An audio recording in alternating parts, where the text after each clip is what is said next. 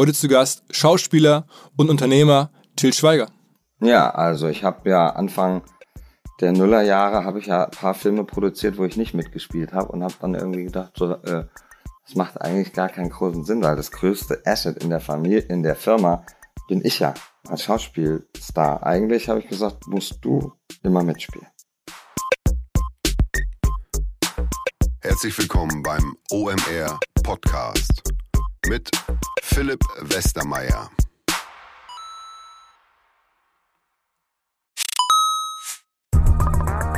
Ihr werdet euch wahrscheinlich fragen, warum unser Partner SalesViewer hier so oft im Podcast wirbt. Aber das ist relativ einfach zu erklären, denn wenn wir hier mittels Podcast Reichweite für SalesViewer erzeugen, dann besuchen natürlich auch hunderte von Menschen die Website von SalesViewer und SalesViewer kann dann mit dem eigenen Tool die Website-Besucher oder deren Firmen vor allen Dingen mit Klarnamen entschlüsseln. Also Podcast-Werbung führt zwangsläufig zu immer mehr Website-Besuchern und Website-Besucher lassen sich in Firmen Klarnamen von SalesViewer Software entschlüsseln und zu neuen B2B-Kunden machen. Und natürlich, auch wir bei OMR sind sehr zufrieden mit SalesViewer, nicht nur als Kunde, sondern auch als Partner. Wir setzen deren Tool ebenfalls ein zur eigenen B2B-Lead-Generierung und entschlüsseln damit die Website-Besucher von OMR, OMR Reviews oder anderen Tochterfirmen. Man sieht einfach, wer eure Webseiten besucht hat und wofür sich potenzielle Kunden interessiert haben. Neben uns, also OMR, sitzen aber auch noch deutlich größere Firmen wie Stepstone, Avato Systems, Sport5, Talon One oder die Vodafone-Tochter Grand Centrix bereits auf SalesViewer und generieren damit täglich neue B2B-Leads. SalesViewer ist bekanntlich auf unserem hauseigenen Software-Bewertungsportal OMR Reviews das bestbewertete Tool in gleich drei Kategorien und kann jederzeit kostenlos getestet werden. Wer also sehen möchte, wer auf der eigenen Website drauf war und diese Person dann am besten zu Kunden verwandeln möchte, der kann das alles kostenlos ausprobieren. salesviewer.com slash OMR. Zurück zum Podcast. Kurzer Rückblick, wie kam es zu dem Podcast? Ich war neugierig, Til Schweiger, sicherlich einer der erfolgreichsten deutschen Schauspieler der letzten Jahrzehnte, möglicherweise sogar einer der erfolgreichsten deutschen Entertainment-Unternehmer der letzten Jahrzehnte. Und spätestens dann fängt er das Marketing an. Ne? Auch als Schauspieler ist er schon Marketing. Ähm, wie tritt man auf als Person? Wie baut man eine eigene Marke auf? Aber wenn man dann die Filme auch noch groß machen muss und dafür ähm, verantwortlich ist, dass die Filme erfolgreich werden, ähm, dann ist es ja irgendwie ein unternehmerisches Projekt mit sehr, sehr viel Marketing. Und das wollte ich verstehen und ähm, dann gab es die Chance, ihn zu treffen, allerdings nicht in Hamburg, sondern in Mallorca, wo er eine Finke hat. Und dann war das dann Samstagmorgen, bin ich hier, weiß ich nicht, um halb sieben morgens losgefahren, bei 15, 16 Grad und Nieselregen. Und dann war es auf Mallorca 37 Grad. Und ähm, Taxi zu seiner Finca. Und dann echt super bodenständig, authentisch. Kurze WhatsApp, hey, ich bin da, alles klar, ich komme runter. Und dann waren wir da bei ihm auf, auf seinem Anwesen. Und ähm, der kühlste Raum, um den Podcast aufzunehmen, war dann das Schlafzimmer. Dann saßen wir da im Schlafzimmer. Und ähm, haben uns echt unterhalten, ähm, wie, das, wie man sich so vorstellt. Und er war wirklich, äh, fand ich, offen, direkt, hat da äh, eine ganz klare Meinung und, und ist einfach ehrlich. Und das, das äh, hat mich total überzeugt. War insgesamt so als Typ. Ähm, ich glaube, man darf sagen, dass er dann auch noch Besuch hatte von irgendwelchen Schulfreunden. Das wirkte alles wirklich authentisch und glaubwürdig und ähm, ja, jemand, der, der ziemlich klar ist. Und das fand ich ziemlich beeindruckend. Und der Podcast, glaube ich, ähm, spiegelt das so ein bisschen wieder. Äh, das waren Insgesamt also eine der Mallorca-Reisen, die mir noch länger im Kopf bleiben werden, einfach weil sie ähm, besonders waren, weil sie mir Einblicke ermöglicht haben, die sonst vielleicht nicht möglich wären. Und ähm, ja, weil man sich daran viel, viel klarer erinnern kann, bestimmt, wenn man mal eines Tages älter ist als an vieles andere. Ähm, in der Stelle also vielen Dank, Till, für die Einladung und, und euch allen, ähm, dass ihr mir diese verrückten OMR-Erlebnisse möglich macht, durchs, durchs Zuhören quasi. Ähm, okay, genug der Vorrede, jetzt geht's los mit dem Podcast. Was? Moin Till. Moin. Erzähl mal, ähm, seit 30 Jahren jetzt eigentlich bist du sozusagen am Start, ne? Ja, also wenn man ähm, die Lindenstraße mitzählt, seit 89, ne, da war ich mit der Schauspielschule fertig und habe direkt da so eine kleine Wurzenrolle bekommen. Das war 89, das sind genau 30 Jahre, ja. Und dann das große Ding war dann 91 Manta Manta, habe ich gesehen. Danach war dann irgendwie deine Welt eine andere. Ja, naja, erstmal noch nicht so. Also der Film war ein Riesenerfolg beim Publikum, aber in der Branche wurde er nicht wahrgenommen ne? und wurde auch in der, sag ich mal, in der Kritik ziemlich getrasht. Ne? Äh, ich wurde auf der Straße erkannt, plötzlich über Nacht war ich berühmt und die Branche hat aber äh, da nicht, die haben den Film nicht gesehen und ich hatte auch keine Agenten. Ne? Ich war alleine und äh, deswegen klingelte danach auch das Telefon nicht bei mir. Ne? Dann habe ich, hab ich gedacht, okay, vielleicht wird's der einzige Film, den ich je gemacht habe. da habe ich immerhin mal mit Bernd Eichinger einen Kinofilm gemacht. Ne? Und habe dann weiter Theater gespielt und ähm, hatte ja diese kleine Rolle noch bei der Lindenstraße und habe synchronisiert. Ne? Und dann, ein Jahr später, rief der Claude Oliver, Oliver Rudolph mich an. Ein Schauspieler, der, typ, der ist ein Schauspieler, aber der hat Regie gemacht und bot mir eine Rolle an als Boxer. Mit Heiner Lauterbach, der damals mein Lieblingsschauspieler war in Deutschland, als mein Manager. Und das war dann, und dann für den Film, der dann so gut wie gar nicht gesehen worden ist, das war ein Riesenflop. War auch ein ganz kleiner Verleih, nur ohne Werbung. Und ähm, da habe ich aber den Max-Ophüls-Preis für bekommen als bester Nachwuchsdarsteller. Und plötzlich klingelte, klingelte das Telefon. Also der Film, der nicht gesehen worden ist, der hat in der Branche mehr bedeutet durch den Preis als der Publikumserfolg. Aber wollte ich gerade sagen, wie kann das sein, dass wenn so ein Film so krass abgeht, dass man nicht genau versucht zu verstehen, was waren jetzt die Zutaten, die dafür gesorgt haben, dass es so erfolgreich war? Und da sollte man doch meinen, dass man alle Schauspieler prüft, okay, hat der jetzt den Erfolg mitbefördert oder der oder der? Aber so scheint es nicht zu sein. Nee, also hast völlig recht, was du sagst, aber so ist es eben in Deutschland nicht, weil da gibt's schon, also äh, sage ich mal, ähm, eine sehr große Arroganz äh, oder vor allen Dingen auch eine Ablehnung von erfolgreichen Sachen. Ne? Also das hat sich ein bisschen geändert jetzt. Ne? Also jetzt sucht natürlich jeder nach dem Stoff für den Kinoerfolg. Damals gab es den deutschen Film eigentlich gar nicht so. Da gab es immer mal, paar Jahre gab es mal einen Film, der ein Publikum gefunden hat. So wie Männer zum Beispiel von Doris Dörry 85. Aber das waren alle Filme, die waren alleine auf weiter Flur. Und sein Manta Manta Film, hat der denn damals auch dann Geld gebracht für Bernd Eichinger? Ja, also nicht für mich, aber für Bernd Eichinger und seine Firma hat er Geld gebracht. Ja. Also das ist dann schon so, dass man da ein paar Millionen verdienen kann. Und damals auch schon konnte. Ja. Und dann ging es natürlich weiter, also ein Jahr Pause und dann durch Zufall mehr oder weniger, so hört sich das jetzt an, ruft sich dann irgendwie ein anderer Schauspieler an und bringt dich mit in den nächsten Film. Ja und dann Preis gewonnen und dann ging es besser. Dann wurdest du noch mehr besetzt. Dann ging es ab, ja. Dann ging es ab und dann kam ja direkt danach der bewegte Mann. Okay. Ja. Aber das war ja auch, da warst du eigentlich, sag mal, nur Schauspieler und noch nicht für den gesamten Film verantwortlich. Also, oder hast du dich ja schon, war dir schon klar, ich bin jetzt für mehr verantwortlich als für meine Rolle? Hm, ich habe halt, ich war da ja, ja schon mit Manta Manta fing das an und äh, der bewegte Mann hat das dann in Superstardom äh, geturnt, ne? Und auf einmal war ich der größte Star in Deutschland. Und dann kam die Männerpension von Deadlift Book. Das war auch ein Riesenerfolg. Und bei beiden äh, Filmen habe ich die Hauptrolle gespielt und hatte tausend Ideen. Und habe dann bin zu den Regisseuren hin, also entweder Wortmann oder Book, und habe gesagt, ey, was haltet ihr davon? Das ist doch viel lustiger, wenn wir es so machen. Oder, nee, das ist mein Film. Ne? halt du mal die Bälle flach. Ne? Und dann habe ich dann halt gemerkt, selbst, selbst wenn du der größte Star bist in Deutschland, du hast überhaupt kein Mitspracherecht. Ne? Und wenn du dein, deine eigenen Geschichten erzählen willst, dann musst du selber hinter die Kamera gehen. Ne? Oder, also die Seiten wechseln. Weil als Schauspieler, bei mir können Schauspieler sich sehr gerne, ich, ich ermutige die sogar dazu bei mir, also sich kreativ zu betätigen, Ideen reinzubringen. Nicht, nicht nur die Schauspieler, sondern auch die ganzen Teamleute. Ne? Also Kostüm, Maske, Ton, Kamera. Ne? Weil ich immer sage, tausend Köpfe haben mehr Ideen als einer alleine. Ne? Und viele Regisseure haben aber Angst, dass sie damit ihre Autorität verlieren, wenn sie andere Ideen annehmen. Und das ist natürlich Schwachsinn. Ne? Aber äh, das war für mich der Grund, äh, ähm, hinter die Kamera zu gehen. Und wann war sozusagen dein erstes Mal, wo du komplett verantwortlich warst für den gesamten Film? Knockin' on Heaven's Door. Das, welches Jahr war das? Das war 19. Gedreht haben wir in 96 und ins Kino kam er am 20. Februar 1997. Und das, wäre das möglich gewesen, so einen Film finanziert zu bekommen und hinzubekommen, wenn du nicht schon vorher sozusagen der Star gewesen wärst, der bekannte Name gewesen wärst? Höchstwahrscheinlich nicht. Okay. Weil um so einen Film hinzubekommen, braucht man irgendwie eine Förderung in Deutschland. In ja, du kannst einen Film auf verschiedene äh, Weisen ähm, finanzieren. Du kannst ihn auch mit Private Equity finanzieren. Ne? Aber wir haben eben die Filmförderung und äh, da ist es natürlich klasse, wenn du die Förderung, die du beantragst, bekommst. Ne? Weil dann ist es einfacher, den Film zu finanzieren. Aber was verlangen die dafür? Ich meine, es ist ja so ein bisschen wie in der Startup-Branche. Du brauchst Investoren und dann manche kriegen das Geld und die haben die Kontakte oder die haben die gute Idee oder ähm, das Netzwerk oder die Kredibilität. Was ist so das Entscheidende? Das kommt ganz drauf an. Es gibt die Filmförderung Berlin-Brandenburg, das ist ein Intendantenmodell. Es gibt eine Frau, die Kirsten News, die entscheidet alleine In den anderen Bundesländern hast du ein Gremium. Ne? Das sind meistens irgendwelche verkrachten Produzenten, die selber nicht so richtig erfolgreich waren und die entscheiden dann, wer bekommt Geld und wer nicht. Ne?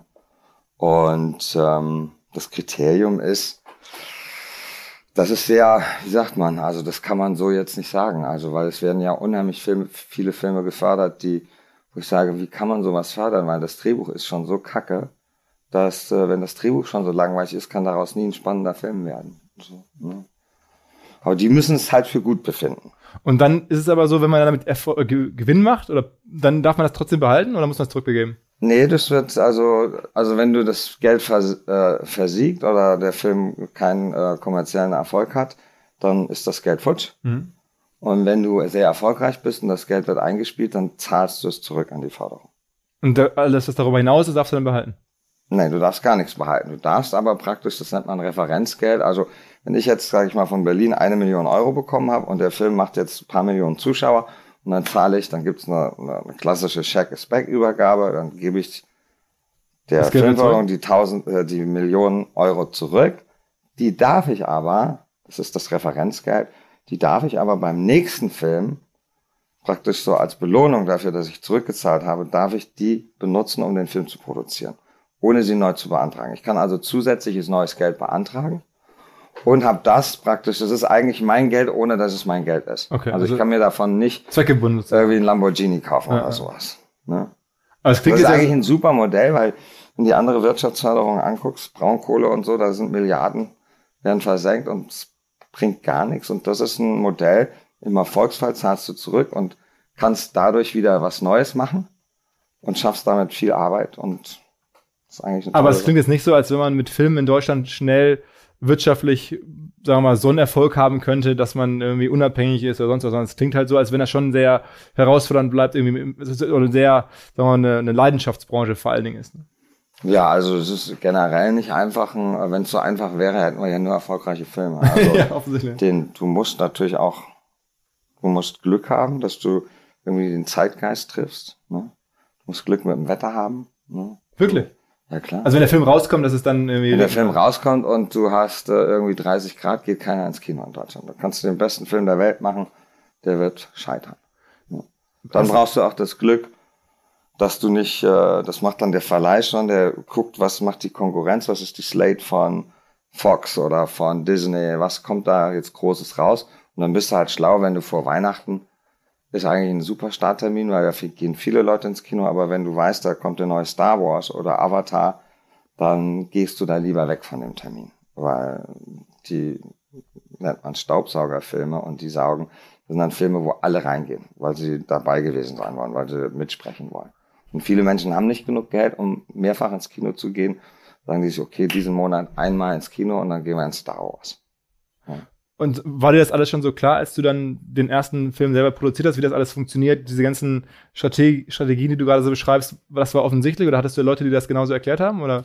Das waren schon die Leute vom Verleih, das war damals Buona Vista. Ne? Die, äh, ich hatte unheimlich viel Mitspracherecht, bis zum Plakat hin. Ne? Ähm, den Film haben wir so gemacht, wie wir uns das vorgestellt haben. Das nutzt du halt auch. Also du bist ja bekannt als jemand, der sehr, sagen wir mal, akribisch in allen Details. Äh, ja, ja, also das war dann beim nächsten Film, der Eisbär, bei der Konstantin war das dann ganz anders. Sie wollten einen überhaupt nicht mitreden lassen. Hm.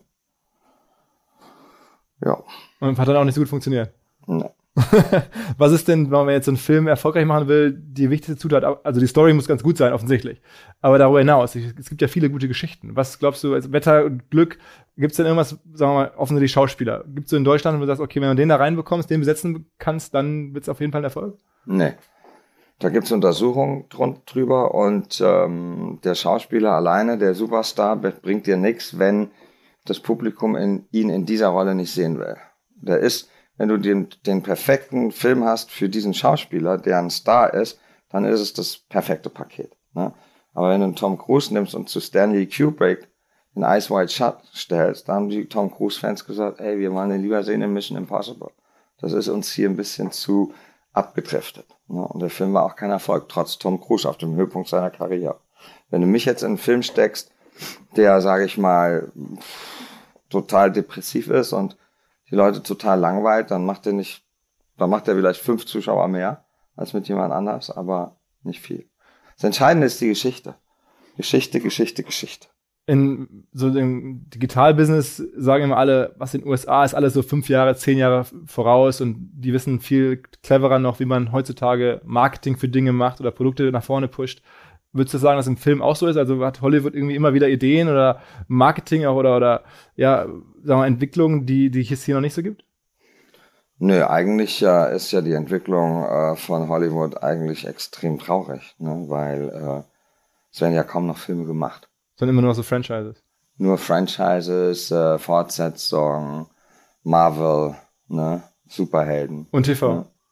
Ja, das ist das Ergebnis davon. Also die guten Autoren, die keine Aufträge mehr kriegen, um äh, anspruchsvolles Kino, äh, äh anspruchsvolles Unterhaltungskino zu machen, die werden abgegriffen von den ganzen Streamern, ne, von äh, Hulu und von äh, Netflix und Prime und äh, können sich da verwirklichen, können Figuren über zehn Folgen erzählen, also linear, können viel mehr sich einbringen und haben auch viel mehr davon, weil sie Showrunner sind und dann, wenn die Show, sage ich mal, in die Fortsetzung geht, wenn es mehrere Staffeln gibt, dann verdienen die zehnmal mehr als im Kino damals. Ja. Siehst du dich denn selber jetzt äh, Wesentlichen als Künstler oder, oder auch als Unternehmer? Ich bin Unternehmer, aber ich sehe mich natürlich eher als Künstler. Ich habe ja nicht angefangen, Filme zu machen, weil ich Unternehmer sein wollte, sondern weil ich die Filme selber machen wollte, meine Geschichten erzählen. Und dann muss natürlich auch ein Stück weit ein Unternehmer sein. Ich bin ein Unternehmer, der sehr ins Risiko geht, der viel riskiert, manchmal auch verliert, aber eben auch schon oft gewonnen hat. Was war denn dein, dein größter Win? Und was war dein größter, wo du sagst, okay, da habe ich am meisten abschreiben müssen? Mein größter Win war Honig im Kopf und kein Hasen. Und ähm, der größte, äh, der größte Loss war One Way. Da habe ich fast zwei Millionen Euro verloren. Eigenes Geld? Ja, eigenes Geld. Und okay, und was für eine Dimension kann man gewinnen, wenn man einmal was gewonnen hat? Dann ist es irgendwie, sind es dann auch 10 Millionen, 20? Wie viel bleibt dabei? Das kann ich, das kann ich eigentlich, das kann ich nicht sagen, weil äh, das ist eine sehr eifersüchtige, missgünstige Branche und da äh, würde ich nur irgendwelchen Sozialneid schüren. Schieren, ja. Aber das, das, Geld kommt dann aus den Ticketerlösen im Kino, im Wesentlichen. Genau, genau. Oder aus den Verwertungs... Erstmal, erstmal ist es so, dass der, erstmal zieht sich der Verleih alle seine Kosten raus, dass die gedeckt sind. Die sogenannten Vorkosten, das sind die Kosten, die der Verleih in die Hand nimmt, um den Film rauszubringen. Für P&A, also jetzt gibt's ja eigentlich kein Prints mehr, also es wird Prints and Marketing. Äh, jetzt ist ja alles digital, also da sparen die Geld, ne, weil du schickst das einfach durch Deutschland und musst nicht irgendwelche Filmrollen transportieren. Mhm. Und vor allen Dingen für die Herausbringung. Ne, dann sein Co-Produzentenanteil, ne, das schnappen die sich alles weg. Und wenn sie die Kosten gedeckt haben, und da kann dir jeder Verleih vorrechnen, was er will, du kannst das nie durchschauen. Ne? Also da wird der Produzent gerne mal ein bisschen. Ne? Und den Verleih auch noch mit selber mitzumachen? Äh, das wäre, wenn ich gewusst hätte, wenn ich gewusst hätte, was wir für einen Lauf hat, hätten, gehabt hätten, also wenn ich in die Zukunft gucken, dann hätte ich es gemacht, weil dann, dann wäre es richtig gekracht, ne? Aber das weißt du vorher nicht und so ein Verleih ist auch ein Riesenrisiko, ne? Weil du musst ein, zwei Filme, die nicht funktionieren, hast die ganzen Kosten gehabt, drei, vier Millionen Euro an Herausbringungskosten und dann ist der Laden ganz schnell dicht. Das ist fast wie Startup-Branche. Also als, als Fonds, der in Startups investiert, musst du ja auch irgendwie zehn Firmen werden nichts und eine wird riesengroß. Ja, so ist bei Filmen auch. Und dann, aber trotzdem bist du immer bereit, jetzt auch mehrere Millionen eigenes Geld in Filme reinzustecken, offensichtlich. Ja.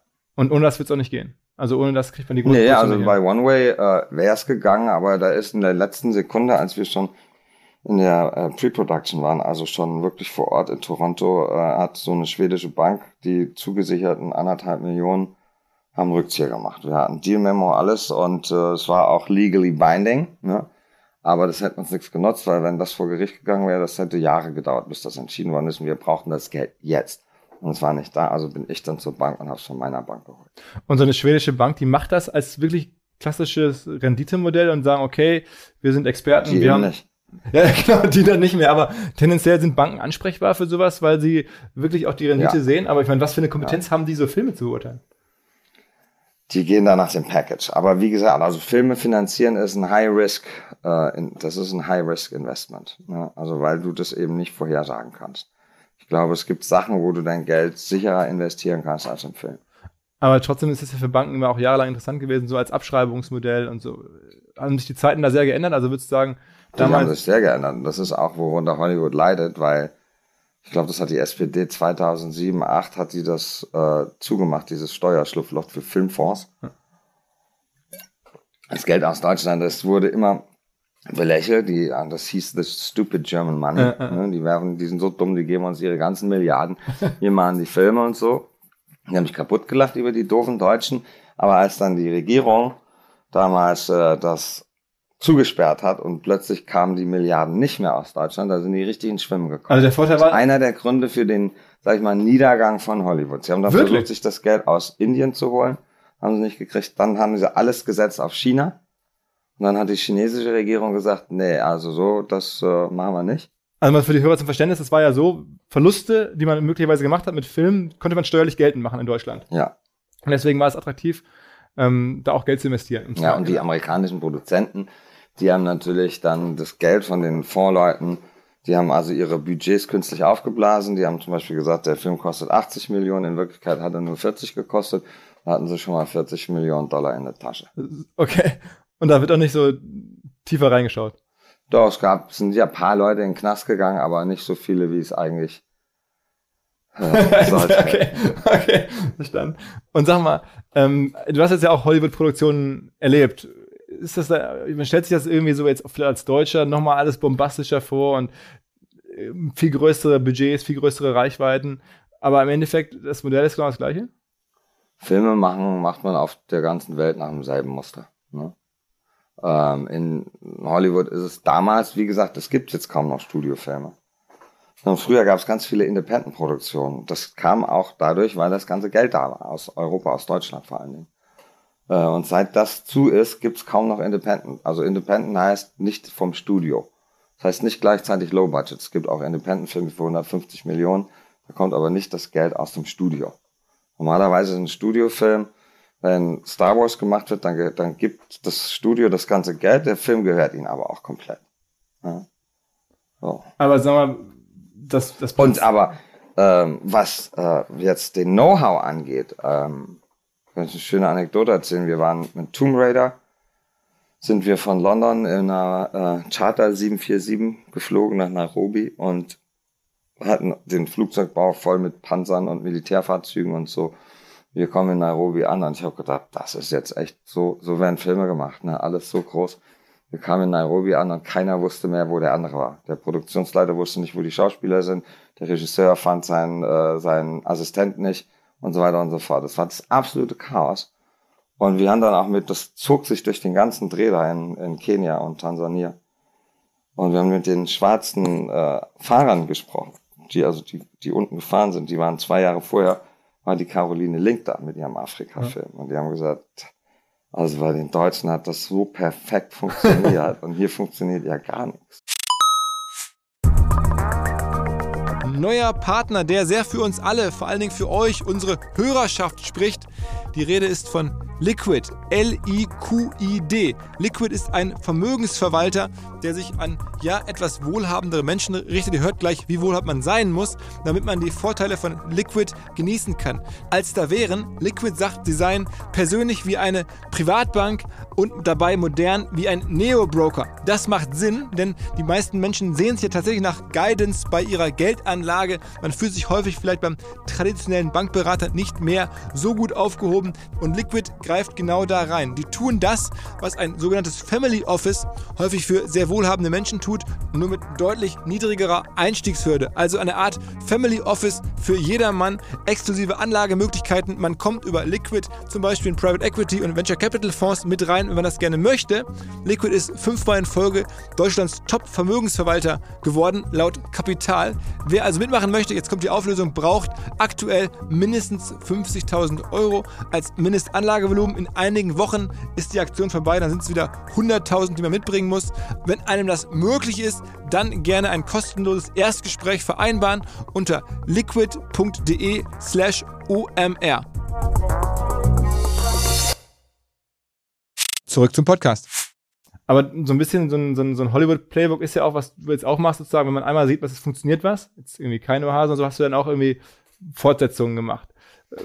Also wenn man so einen Film macht, dann wäre man doof, wenn man keine Fortsetzung. Und kommen dann auch noch weitere jetzt? Nee, also dann hätte es die schon längst gegeben. Also wir haben es versucht, einen dritten Teil zu schreiben, aber es hat nicht geklappt. Einfach weil die Ideen nicht da sind für ein Drehbuch? Es hat nicht ausgereicht, um einen richtig guten Film zu machen. Ich wollte nicht irgendwie jetzt irgendein Drehbuch verfilmen, die Leute ins Kino locken und dann gehen sie enttäuscht nach Hause und ich beschädige damit im Nachhinein den ersten und den zweiten Teil. Ja. Aber wie viele Leute reden auf dich ein und sagen dir, ey, das muss doch möglich sein, irgendwie ein drittes Buch zu schreiben? Das kann das nicht gibt, wahr sein. Das gibt's, gibt's, aber das ist im Endeffekt, äh, kannst du es ja nicht, du kannst nicht zwingen, dass du kannst dich auch nicht hinsetzen und sagen, ich schreibe jetzt einfach mal ein erfolgreiches Drehbuch. Ne? Ich habe ja äh, mal in der Deutschen Filmakademie so ein Seminar gegeben über das Wochenende, da hatte ich lauter Schüler wie Detlef Buck und Vanessa Job und so und haben wir an, an Film von, haben wir barfuß geguckt, den Film. Dann haben die immer gestoppt und Fragen gestellt, warum hast du das so gemacht, so und so und so. Immer erzählt.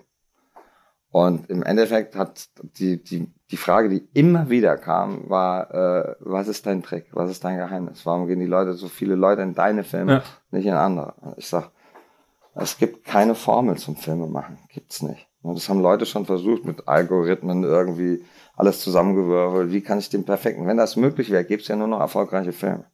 Ne? Ich habe dann zu denen gesagt, ja, du musst doch selber Regeln aufstellen und so. Ja, ich habe eine, eine wichtige Regel, die kann ich euch sagen, die erklärt sich aber von selber. Ist ja eigentlich ganz logisch. Ja, was denn? Ich so, das Drehbuch darf den Lesern nicht langweilen. Ah, Alle so. Nicht langweilen. Okay, geil. So, gell? Guter Tipp. Mega Tipp, ne? Aber das heißt, irgendwie ist dann das, was dich erfolgreich macht, ist dein Bauchgefühl, dein Touch, der, dein Auge oder was man nicht so richtig jemandem weitergeben kann, auch nicht beschreiben kann, sondern du guckst da drauf und siehst dann im Schnitt oder Also meine Filme sind eigentlich, die haben alle was gemeinsam. Egal, ob das jetzt ein, äh, ein Action-Drama ist oder eine Komödie oder eine romantische Komödie oder ein Road-Movie, die gehen alle immer um so essentielle Werte wie Familie, Freundschaft. Ne? Familie und Freundschaft.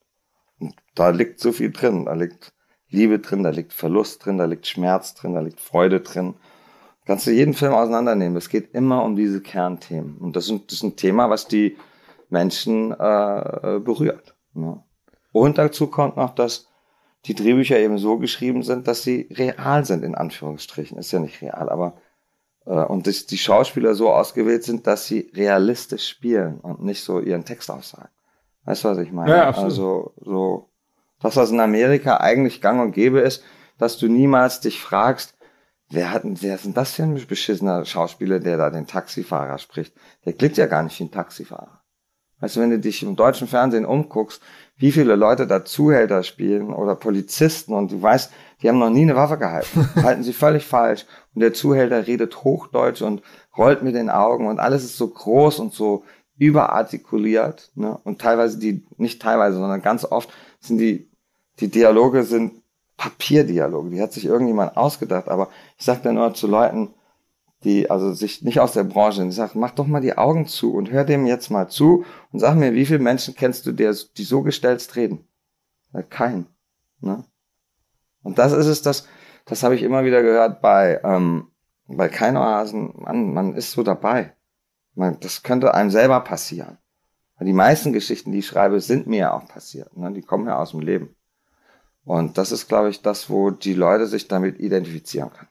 Aber wie wichtig bist denn du für die Filme? Also ich meine, jetzt mal ein Prozent abgeschätzt, wenn du da vor der Kamera stehst, es bringt ja einfach Menschen schon in die Kinos alleine und es gibt ja auch dann PR und Presse, die sonst nicht da wäre, wenn es nicht irgendwie Till Schweiger mit drauf stünde. Ja, also ich habe ja Anfang der Nullerjahre habe ich ja ein paar Filme produziert, wo ich nicht mitgespielt habe und habe dann irgendwie gedacht, so, äh, das macht eigentlich gar keinen großen Sinn, weil das größte Asset in der Familie, in der Firma bin ich ja als Schauspielstar und habe dann gesagt, okay, ich habe dann auch wieder Filme produziert, in denen ich nicht mitgespielt habe, also co-produziert, aber eigentlich habe ich gesagt, musst du immer mitspielen. Das heißt, du siehst dich auch dann logischerweise als Marke, als, als jemand, der irgendwie eine Geschichte um sich herum in seinem ganzen Leben erzählen muss, auch abseits vom Film, weil die Leute dich als Schauspieler sozusagen verfolgen wollen und dann wissen wollen, ah, jetzt kommt wieder was von ihm, oder denkst du so nicht über dich nach? Ich denke eigentlich wenig über euch nach, aber was schon oft gesagt worden ist oder geschrieben worden ist, und das stimmt halt einfach, ist, dass wir ein eigenes Genre äh, entwickelt haben. Ne, Wir haben ein eigenes Genre erfunden. Wir, wir sind ein Till Schweiger-Fan. Sagen die Leute immer wieder. Ich muss nur drei Minuten gucken ohne Ton, einen Film, und ich kann sofort sagen, das ist ein Till Schweiger-Fan. Okay, aber das, auch wenn du nicht im Film zu sehen bist, offensichtlich. Ja, okay, ja, wenn, also, ja, wenn ich zu sehen bin, ist ja klar, aber Ja. auch wenn ich nicht zu sehen bin. Ja. ne? Aber trotzdem hat man das Gefühl, ich meine, nehmen wir mal jetzt Instagram, da bist du jetzt so irgendwie aktiv, hast da so ein paar hunderttausend Follower. Ähm, denkst du denn nicht so, Mensch, ich müsste diese Plattform nutzen, um da die Marke, das Asset Till Schweiger sozusagen auch bei jungen Zielgruppen aktiv zu halten und solche ganzen sch- strategischen Fragen, stellst du dir die oder ist das für dich eher egal? Na, also, es war so, ich war ja immer auf Facebook und äh, meine Töchter haben vor Jahren schon zu mir gesagt, Papa, geh zu Instagram. Keiner in unserer Altersgruppe ist mehr bei Facebook. Das sind nur wütende Menschen. Ne? und ich so, hey, ich habe mir jetzt 1,5 Millionen aufgebaut. Ich fange jetzt nicht von null an. Und im letzten Sommer war es dann soweit. Und die Idee war schon, das aufzubauen, um damit eben die andere Marke Barefoot Living, die Lifestyle-Marke, bekannter zu machen. Ne? Und ich habe aber erst letzten Juni angefangen. Deswegen ähm, habe ich noch nicht so viele Follower. Aber du hast da jetzt auch nicht so den Anspruch, dass du jetzt irgendwie mit einer Strategie da rangehst. Also Nein, null. Nee, ich habe den Spaßanspruch. Ne? Also, aber es könnte ja, es ist ja auch ein Business am Ende. Ich meine, du lebst von dem Geschäft, dann könnte man ja sagen, ich brauche dringend jetzt mal ein paar Millionen Follower. Dieter Bohlen hat mir erzählt, er macht jetzt neun Stunden jeden Tag Instagram, weil er Ja. das Gefühl hat, damit kann er sein wirtschaftliches. ja, der geht ja auch ab wie Schmitz Katze, der hat ja über eine Million Follower. Ja, absolut, absolut. Aber die Zeit hätte ich nicht. Und das würde mir auch keinen Spaß machen. Aber du könntest ja jemanden so einstellen, der dich verfolgt, so, ein- so ein Videographer, der mit dir um die Welt reist und so ein bisschen dein Profil pflegt und so Ja, aber ich will ja schon ein bisschen, ich bin so durchsichtig und ich bin so in der Öffentlichkeit, dass ich so ein bisschen Privatheit auch noch haben will. Ne? Also ich poste ja schon Sachen vom Filmset oder so oder vom Boot oder keine Ahnung.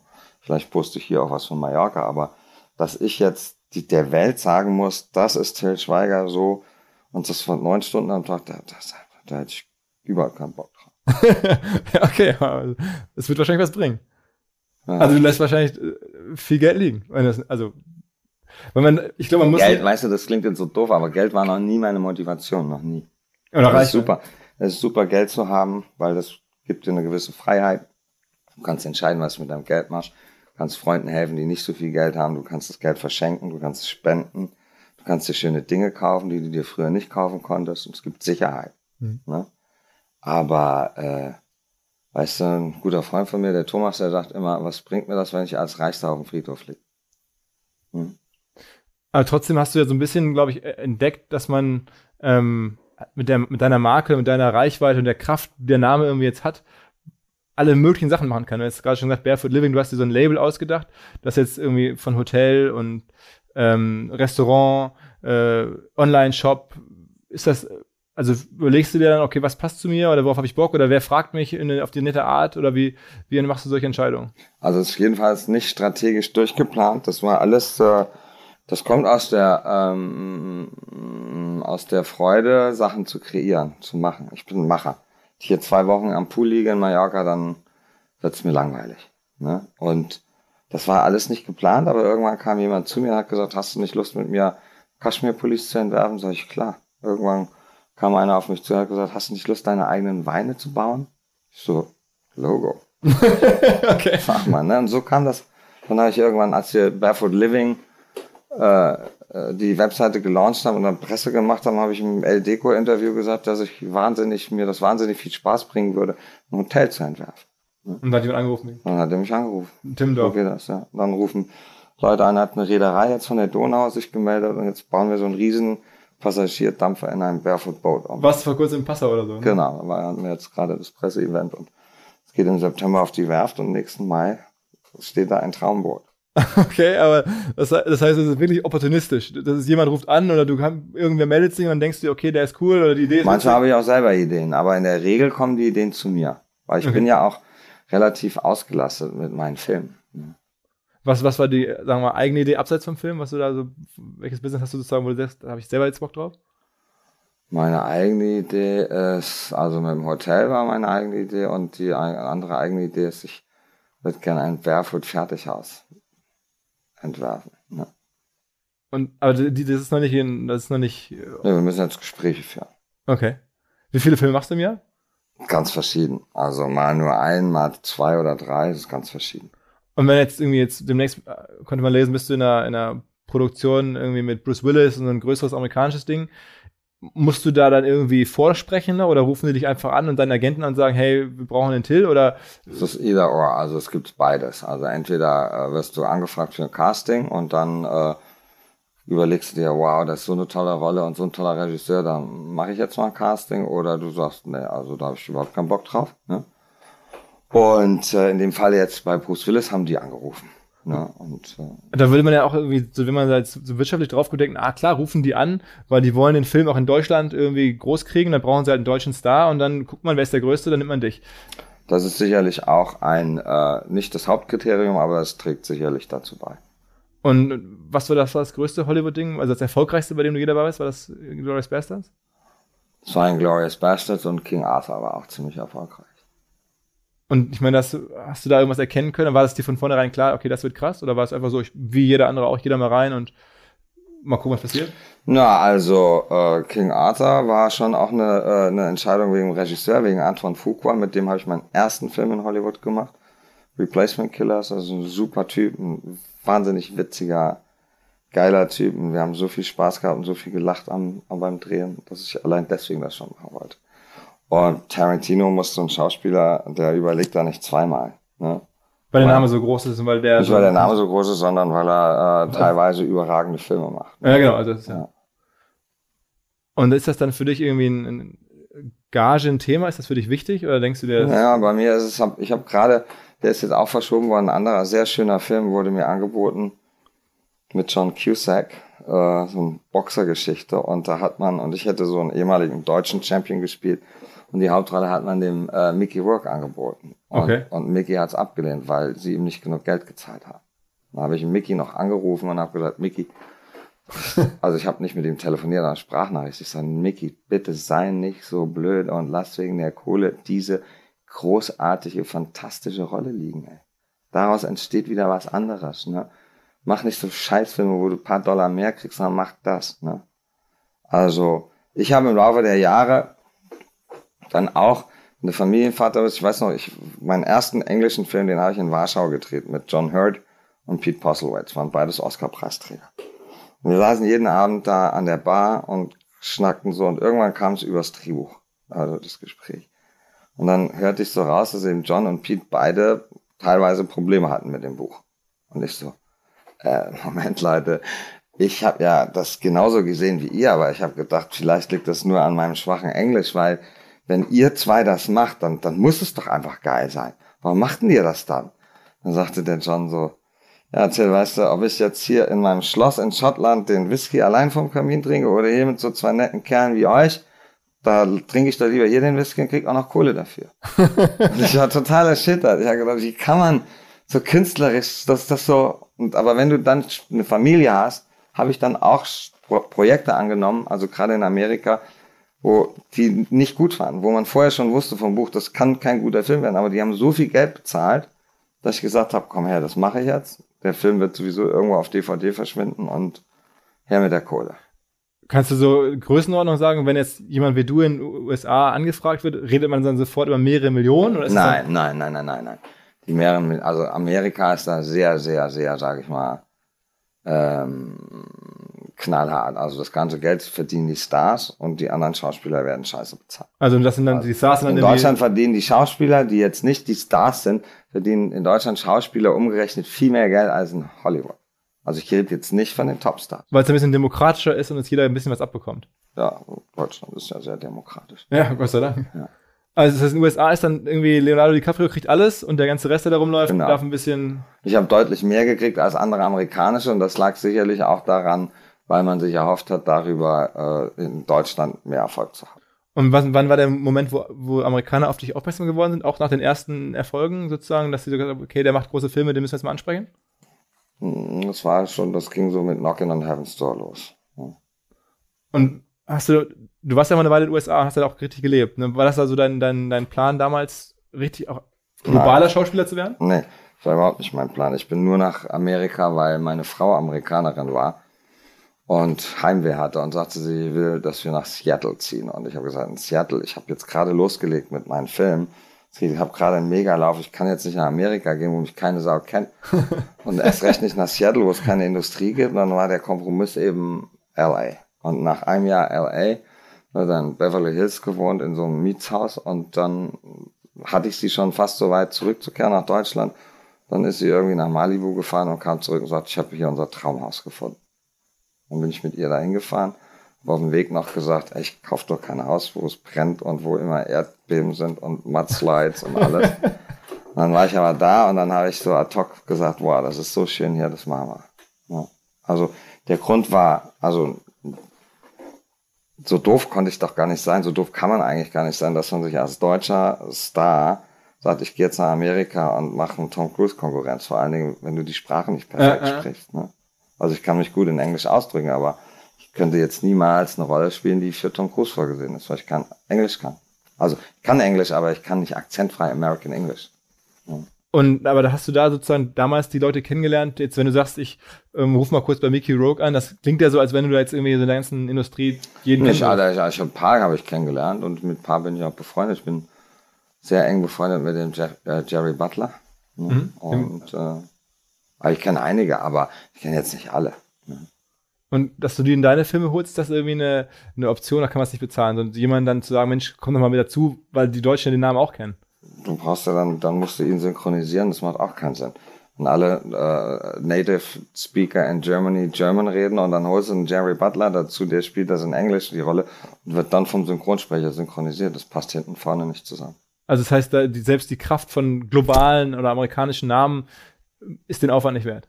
Nee, es funktioniert nicht. Ist wie im Hip-Hop. Da versuchen ja auch mal deutsche Rapper, irgendwelche amerikanischen Rapper auf ihre Platte zu kriegen. Das bringt auch eigentlich recht wenig, erstaunlicherweise. Da trying, ne? okay. Ähm, und sag mal, wenn man so recherchiert und so ein bisschen versucht, Till Schweiger so als, als, als Business zu verstehen, dann ist irgendwie dieser Warner-Deal, den du irgendwann mal gemacht hast, so der, der Knackpunkt. Da ist äh, Warner, also ein großes Studio, gesagt hat, okay, wir setzen jetzt zehn Jahre lang auf dich und, und dir sozusagen äh, Filme finanziert und einen großen Vertrag gegeben hat. Das haben sie nicht gesagt, aber die, wir machen immer drei Picture-Deals. Ne? Wenn die drei Pictures äh, abgegolten sind, gibt es einen neuen drei Picture Deal. Und das geht so lange, solange meine Filme erfolgreich sind. Und wenn, wenn ich jetzt zwei, drei Flops hintereinander machen würde, dann glaube ich, wäre der Deal ganz schnell vorbei. Aber du bist der Einzige, der offensichtlich, zumindest was man so von außen beobachten kann, der so einen Deal hat. Nee, es gibt schon noch ein paar andere. Deutsche also, Schauspieler? Ja, gerade Warner ist da sehr, ähm, ich glaube Schweighöfer hat, Bully hatte einen mit Warner, ich glaube Caroline Herford hat jetzt einen. Aber das ist sozusagen dann der ultimative Ritterschlag, wenn, oder auch wirtschaftliche Ritterschlag, wenn dann so ein, so ein, so ein, so ein äh, Label kommt und sagt, okay, du bist unser Mann und wir setzen auf dich jetzt unsere Kohle. Ja. Und da gibt's dann irgendwie drei, vier, fünf Leute in Deutschland, die sowas bekommen. Mhm. Und gibt's noch jemanden, einen anderen Kingmaker neben Warner? Konstantin manchmal, die hatten zwar lange keinen Erfolg, hatten dann aber diese Trilogie von Fuck You Goethe. Ne? Aber Warner ist schon absolut der Marktführer in Deutschland. Und könnte es jetzt irgendwie ändern, wenn jetzt, oder wie schaust du auf die Welt, wo jetzt Amazon und Netflix und so die ganzen Digitalplattformen mitspielen? Ich meine, oder wie ist dein Blick generell aufs Kino? Ist denn Kinofilm in Zukunft überhaupt noch relevant? Ich, die Zahlen sind ja relativ stabil eigentlich, die Besucherzahlen. Ähm, Na, die sind in Deutschland, waren die letztes Jahr katastrophal und in Amerika sind sie angezogen. Hm. Das ist ja das Schlimme, dass das das System, was die Hollywood macht, eben nur noch auf diese Franchise und Blockbuster zu setzen. Und der Erfolg gibt ihnen recht. Das ist ja das Schlimme. Also dafür, dass man in den 90er Jahren wurden so viele verschiedene tolle Filme gemacht. Aber wie gesagt, das Talent, das diese Sachen geschrieben hat, ist jetzt im Fernsehen. Aber ist das für dich, also schläfst du das schlecht, wenn du das so beobachtest und denkst dir, okay, ich müsste auch mal mehr mit Netflix oder Amazon sprechen oder ich müsste irgendwie Ja, das Serien ist die Frage. Du musst dann, natürlich, wir entwickeln ja zwei Serien gerade. Aber ähm, das ist die Frage, ob das so schlau ist, gleich zu Netflix zu gehen, weil Netflix gibt dir die Kohle und dann bist du raus. Das ist wie beim Filmstudio. Oder wie bei einer Fernsehauftragsproduktion. Also als Fernsehproduzent sagt äh, die ARD, hier, ich gebe euch für den Tatort 1,4 Millionen oder 1,5. That's it. Und that's it. Und wenn die über Budget geht, ist das euer Problem. Und wenn ihr möglichst viel einspart, dann könnt, könnt ihr was davon nehmen. Deswegen sehen die Filme ja meistens so scheiße aus. Okay, aber was wäre die Alternative? Also jetzt einfach selber auf eigene Faust was zu produzieren, dann nachher eine Auktion zu machen und wer das dann kaufen darf? Also in unserem Fall ist es schon so, dass Warner Brothers da sehr heiß drauf ist, weil die auch einen eigenen Streaming-Kanal aufbauen. Okay. Ja. Besten wäre vielleicht sogar, das über andere Leute zu finanzieren und dann zu verkaufen. Aber das ist, wenn du einmal eine Summe kriegst und dann musst du eigentlich nur noch dafür sehen, das ist, deswegen hat mich ja Fernsehproduktion auch nie interessiert. Die haben mir damals auch angeboten, den Tatort selber zu produzieren, das wollte ich aber nicht. Weil du sagst, die Upside ist eigentlich nicht interessant. Da ist keine Upside. There's no such thing. Aber das ist ja dann schon super unternehmerisch. Also, dass, dass, du sagst, okay, wenn ich meine Zeit da einsetze, dann kann ich maximal das verdienen, lohnt sich für mich nicht. Also suche ich mir jeweils wo ich, wo ich sozusagen alles Upside bei mir habe, wenn es läuft. Ja. Also machen wir auch die Kinofilme. Also ich stecke das Geld komplett in die Leinwand, also auf die Leinwand. Deswegen sehen ja meine Filme, kann man ja mit Fug und Recht sagen, deutlich besser aus als den Großteil der anderen deutschen Filme, weil wir sehr viel Geld ausgeben für Licht und für Was kostet ein Schweiger geile Optiken. Das ist ganz verschieden jetzt. Also Schutzengel hat 8,9 gekostet. Jetzt hier äh, die Hochzeit hat 5,7 gekostet. Klassentreffen war 7,5.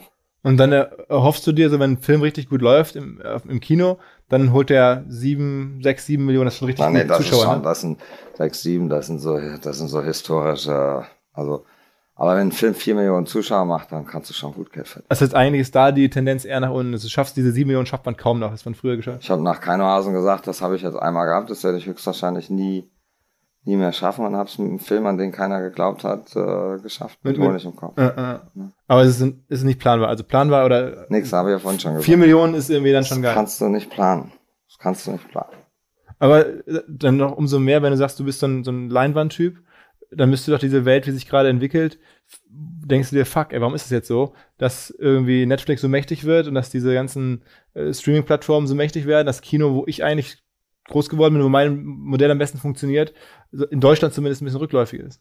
Na, die Zahlen sind rückläufig in Deutschland, aber in Deutschland werden eben noch, gibt's noch mehr, sage ich mal, wir können gar keine Marvel. Erstmal haben wir die Rechte nicht dran und außerdem brauchst du für Marvel 300 Millionen Dollar Budget. Das geht in Deutschland gar nicht. Also haben wir noch andere Filme als die USA. Und das ist eigentlich, dass aus dem Kinomarkt aus Amerika nur noch Marvel und Franchises kommt, ist eigentlich für die deutsche Filmindustrie eigentlich ein Vorteil.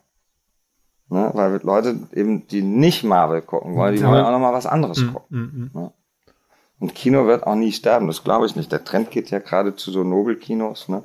Die Kinozuschauer werden älter in Deutschland. Ne? Also das Publikum ist deutlich älter geworden. Die Jungen gehen kaum noch ins Kino. Die machen Streaming oder aber hast du das dann für dich sozusagen abgeschrieben, dass du sagst, okay, die Jungen ist für mich eh egal, meine Zielgruppe ist jetzt meine Leute, weiß ich nicht, jetzt von, von 35 bis Open End? Nee, ich will versuchen natürlich immer, das gibt natürlich Themen, wo das von vornherein ausgeschlossen ist, aber schön ist eigentlich immer, wenn du so breit wie möglich gehst und so breit wie möglich Leute erreichen kannst. Also, dass wir mit Schutzengel keine Zwölfjährigen erreichen können, das war klar, weil der Film war ab 16. Ja. okay. mittlerweile bist du ja auch so eine Art Kingmaker in Deutschland. Wenn du Leute in deine Filme mit reinnimmst, ähm, dann, dann, haben, dann erlaubst du denen vielleicht eine Karriere zu starten. Ist das ja, ich hab viel, also da, da bin ich auch stolz drauf, weil also wir haben so viele oder ich habe so viele Leute nach vorne gebracht durch die Filme. Ja. Und das wissen die auch alle.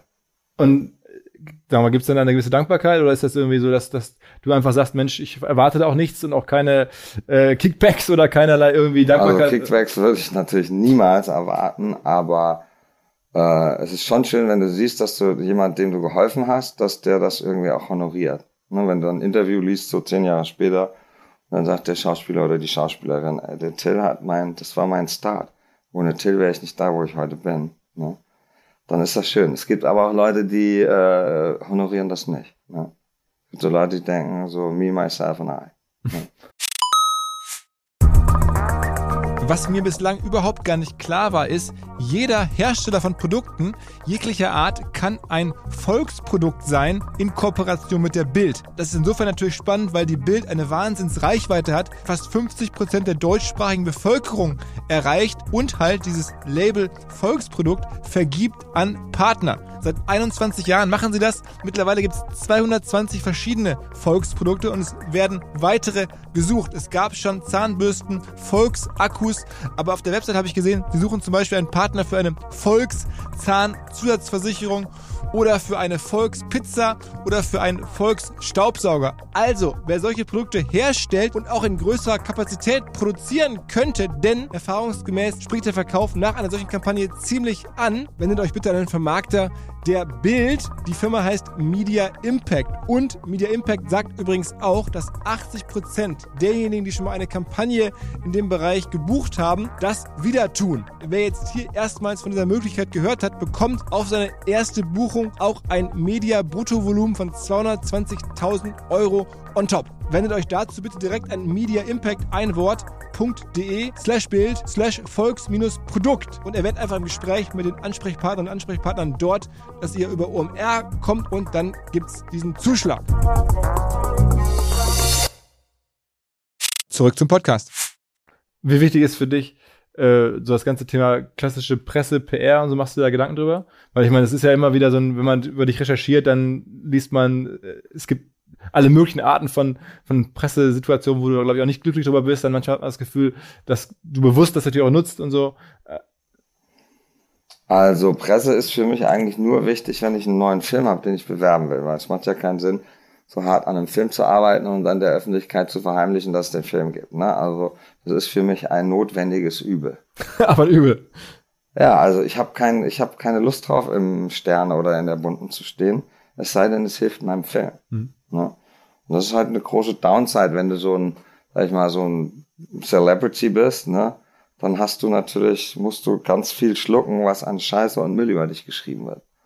Und äh, mittlerweile habe ich ein sehr dickes Fell gekriegt und ich lese die Sachen auch gar nicht mehr. Ne? Ich lese die Überschriften, dann weiß ich schon, wo der Hase hinläuft. Dann denke ich nur Spacko und schmeiß das Ding. okay.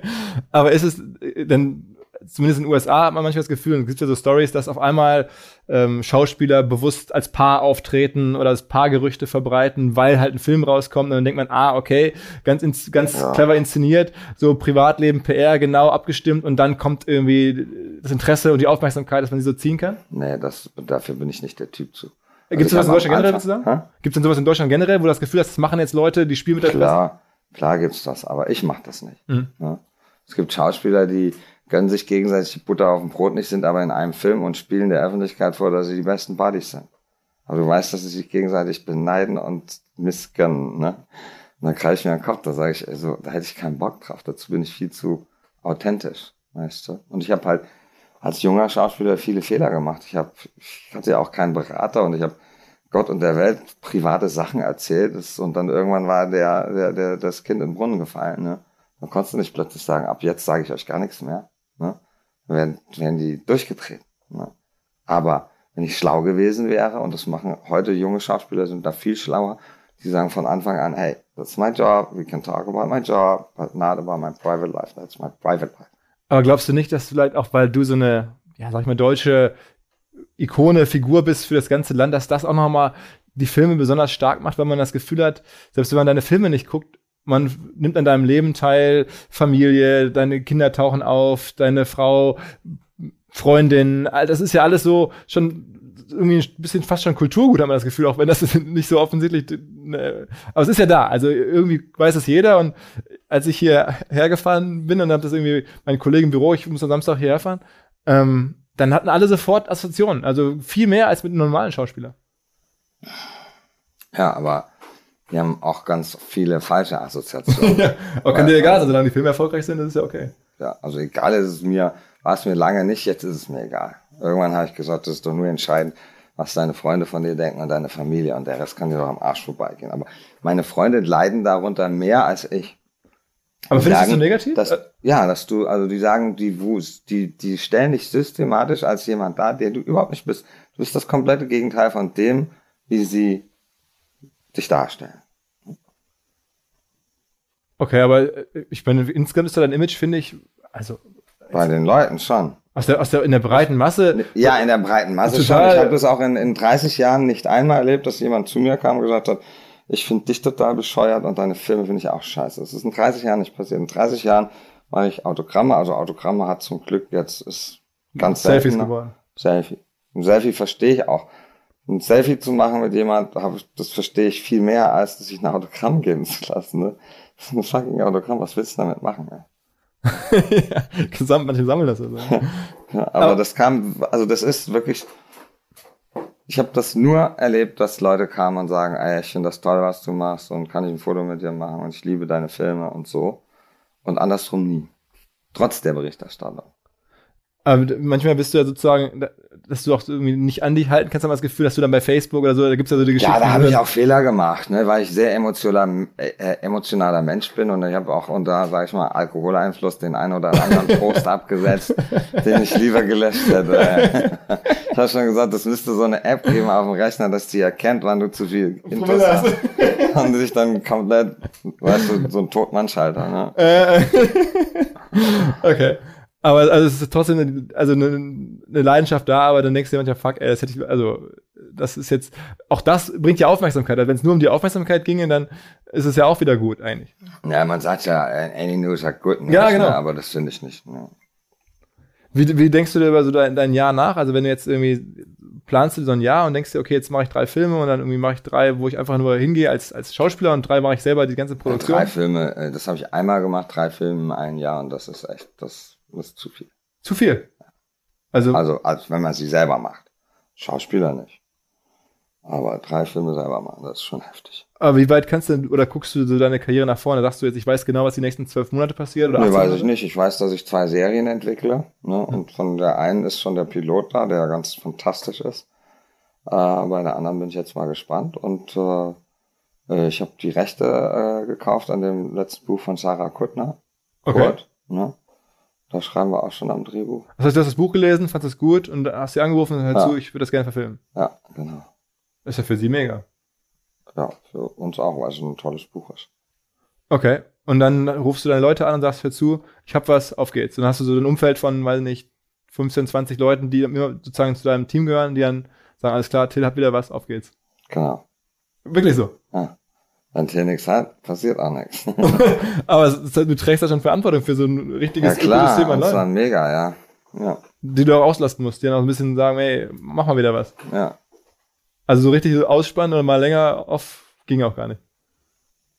Ich sag ja, nach zwei Wochen Mallorca werde ich äh, Das ist auch ganz gut. Also, es gibt ja auch Leute, die sagen, ah, mein großer Traum ist, mit Ende 50 aufzuhören zu arbeiten. Das wäre für mich, glaube ich, Freundin hat mal gesagt, der Till ist wie ein Fahrrad. Wenn er aufhört zu strampeln, fällt das um. Ne? Also, Okay. also ich muss, ich bin ein Macher, ich muss das machen. Das macht mir auch Riesenfreude. Das ist für mich auch kein Stress. Ich bin noch nie, ich bin zwar schon mit einer dicken Fresse zum Film gegangen, wo ich nur mitgespielt habe, wo ich schon beim Drehen merke, dass der Film scheiße wird. Der Idiot, der Regisseur ist ein Idiot, ne? Und da gehst du schon auch mal mit schlechter Laune an die Arbeit. Aber wenn ich meine eigenen Filme mache, da, das macht so eine Freude, ne? Alle mitzunehmen auf die Reise und alle haben Spaß dran und alle haben eine geile Zeit. Das ist, das ist für mich keine Arbeit. Genauso, wenn ich da sitze und sag so, hm, das Bündchen muss noch ein bisschen weiter werden von dem Pulli, dann ist das ein kreativer Prozess, der mir Spaß bringt. Oder ich sag auch nicht, scheiße, heute muss ich wieder nach Rheinhessen und Wein zusammenbauen. Ey. Das macht mir Freude, weißt du. Aber äh, vor kurzem hast du jetzt auch Schuhe gemacht, habe ich gesehen. Also, Ja. Ich habe schon mal Schuhe gemacht für Schuhe. Birkenstock. okay. Anfang der Nullerjahre war auch sehr erfolgreich. Das war für mich, da war ich auf der Premiere von King Arthur in London, riesen fette Hollywood-Premiere. Fand ich so lala. Da habe ich gesagt, unsere Premieren sind viel geiler, da wird viel mehr gefeiert und gedanced und das war einfach nur pff, langweilig. Und am nächsten Morgen bin ich durch die Neil Street gelaufen und sehe in dem Birkenstock-Laden meine Birkenstock-Sneakers in der vordersten Front. Da warst du genau. ja, das war, das war ein zehnmal größerer Kick für mich, als da über den roten Teppich zu laufen. Okay, aber äh, auch da, die Leute sprechen nicht an und sagen einfach, hey, hier ist Birkenstock, hier ist, wie heißt die Marke? Seox. Seox.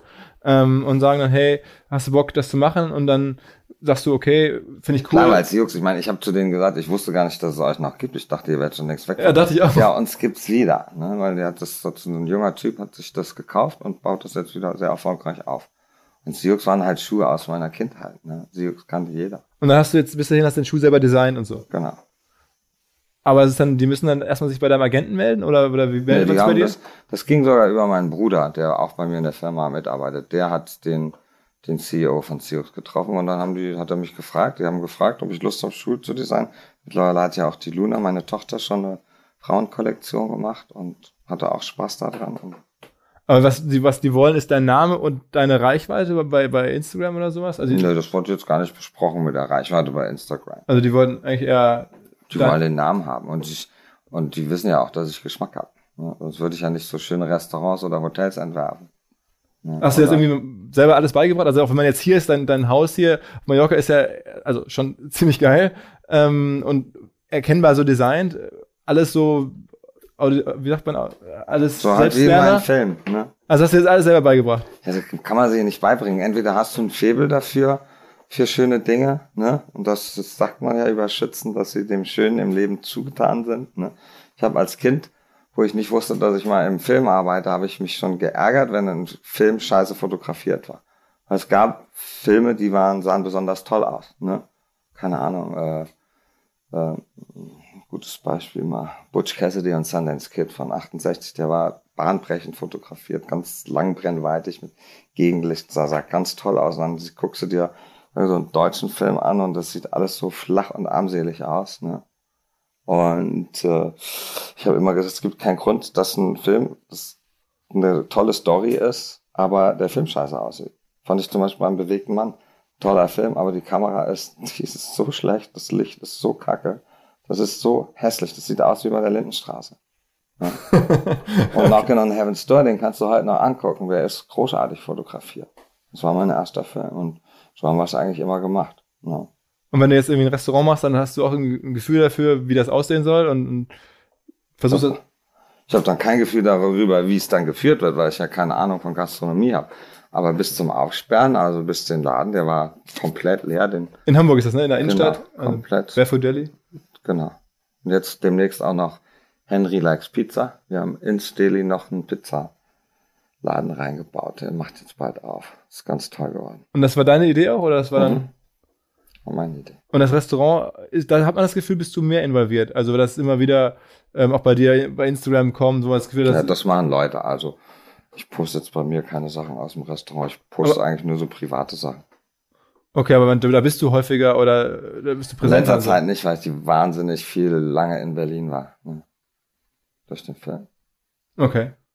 Und hast du noch irgendwelche anderen, so sagen wir mal, Sachen, die du dir vorgenommen hast, die jetzt noch nicht da sind? Also ich will auf jeden Fall ein Fertighaus machen. Was, genau, hast du schon gesagt? Noch irgendwelche Filmideen oder? Äh, Und ich würde, mein großer Traum ist nicht nur ein Donaudampfer, ein Barefoot-Boot zu umzuwandeln, sondern ein ganzes Cruise-Schiff. Ne? Ein Okay. kleineres Cruiseboot für junge Leute, weißt du, mit DJ drauf und dann eben in der Barefoot-Welt.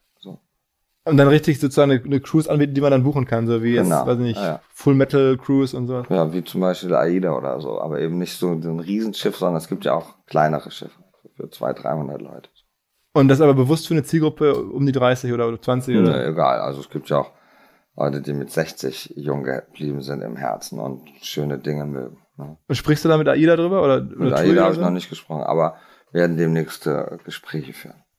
Und dann, dann, ich meine, klar, wenn du dann anrufst und sagst, hey, hier ist Til Schweiger, ich hätte mal Lust, dann Kontakt. Das ist nicht garantiert, weil das ist ja dann auch ein mega Investment und dann müssen die Leute erstmal, sag ich mal, bereit sein, so ein Geld in die Hand zu nehmen. Ne? Weil Es ist ja, ist ja gerade eine Idee, die generell viele so machen. Also die, von, von Hardrock-Musik auf Schiffen bis zu allen möglichen Künstlern. Also Peter Maffay hat sein eigenes Schiff. Beobachtest du es dann und siehst dann, okay, das machen Wusste andere. ich gar nicht. Ich dachte, das wäre exklusiv meine Idee. nee, die Typen von Wacken hier äh, zum Beispiel, die machen doch das, das, das Festival jetzt auch auf dem Schiff sozusagen. Okay, aber das sieht bestimmt nicht aus wie ein Barefoot-Boot. nein, nein, Die natürlich. nehmen dann einfach ein Boot und machen da Heavy Metal drauf, aber das ist ja nicht die... Also du willst wirklich das Boot komplett designen und so. Genau, genau. Und nicht nur eine the- thematische Kreuzfahrt machen. Ne. O- Okay, okay. Das ist, das ist aber ein richtig krasses Investment. Ja, aber das würde ich natürlich nicht machen, aber ich suche dann jemand, der bereit ist, das zu investieren. Momentan ist Investoren zu finden gar nicht so schwer, weil keiner weiß, was er mit seinem Geld macht. Ja, absolut. Also wir haben so viel Geld in Deutschland und zahlst Negativzinsen und die, die Immobilien sind krass überteuert. Die Leute gucken nach Ideen, wo sie investieren können. Aber suchst du auch selber für dich also nach Anlagemöglichkeiten? Hast du, ich meine, es gibt ja in den USA Beispiele von erfolgreichen Schauspielern, die dann bewusst in Startups investieren oder sich versuchen, ähm, sozusagen Silicon Valley-mäßig irgendwo da zu beteiligen. Das ist ein Gespräch, das habe ich mit meinem Steuerberater so oft gemacht. Der hat gesagt, Till, das Geld, was du in dein Restaurant gestellt hast, wenn du dir da mit dem Geld zur Bank gegangen wärst, hättest du 30 Millionen von der Bank gekriegt, hättest dir ein riesen Mietshaus gekauft in Berlin und kannst jetzt zugucken, wie Geld gedruckt wird. Ah, Beim Mitschulden verdienst du Geld dabei. Sag ich, ja, kann ja sein, aber ich wollte unbedingt das Restaurant aufmachen. Ja. Also, wie gesagt, das habe ich vorhin schon mal gesagt, ähm, und das ist keine Koketterie. Geld war noch nie meine Motivation. Ich habe gerne Geld. Ich freue mich auch, wenn Erfolg macht viel mehr Spaß als Misserfolg.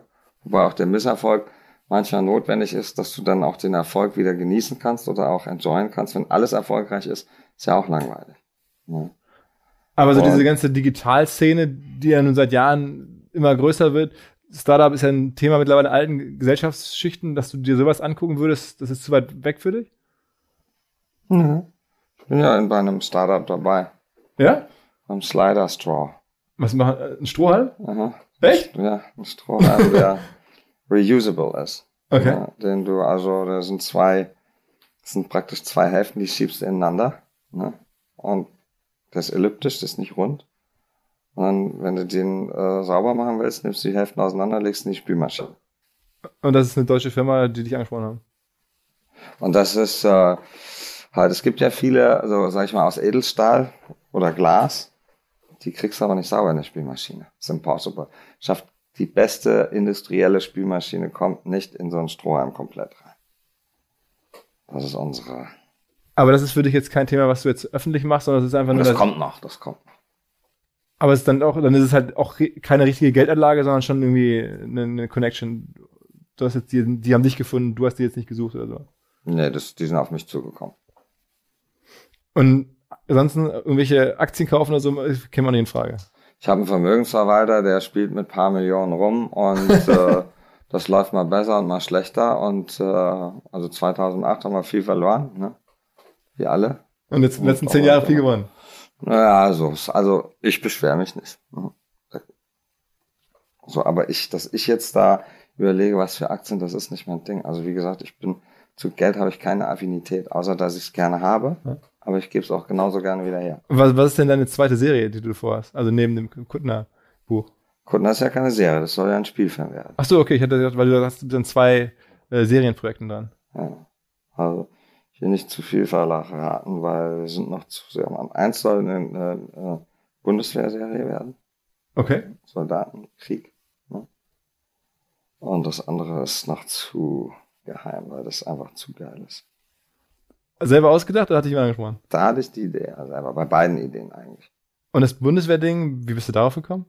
Ich wollte eigentlich immer einen zweiten Teil machen von Schutzengel, und zwar praktisch ein Prequel, äh, wo die in Afghanistan im Kampfeinsatz sind, wo man sieht, wie Moritz Bleibtreu seine Beine verliert. Also so ein Film über Kameradschaft, Mut, Verlust, Angst. Ne? So ein bisschen Megathemen. Aber dann war Schutzengel war zwar für sein Genre sehr erfolgreich in Deutschland, aber eben absolut nicht so erfolgreich, dass man gesagt hätte, wir nehmen jetzt neun oder zehn Millionen in die Hand und drehen irgendwo in Marokko jetzt einen auf Afghanistan. Weil die Deutschen mögen keine Kriegsfilme und keine Actionfilme. Ah, du hast ja eine besondere Beziehung zur Bundeswehr, dachte ich, weil du auch schon mal einen Film, ich glaube, in Afghanistan sozusagen äh, gelauncht hast. Genau, das war ja Schutzengel, ja.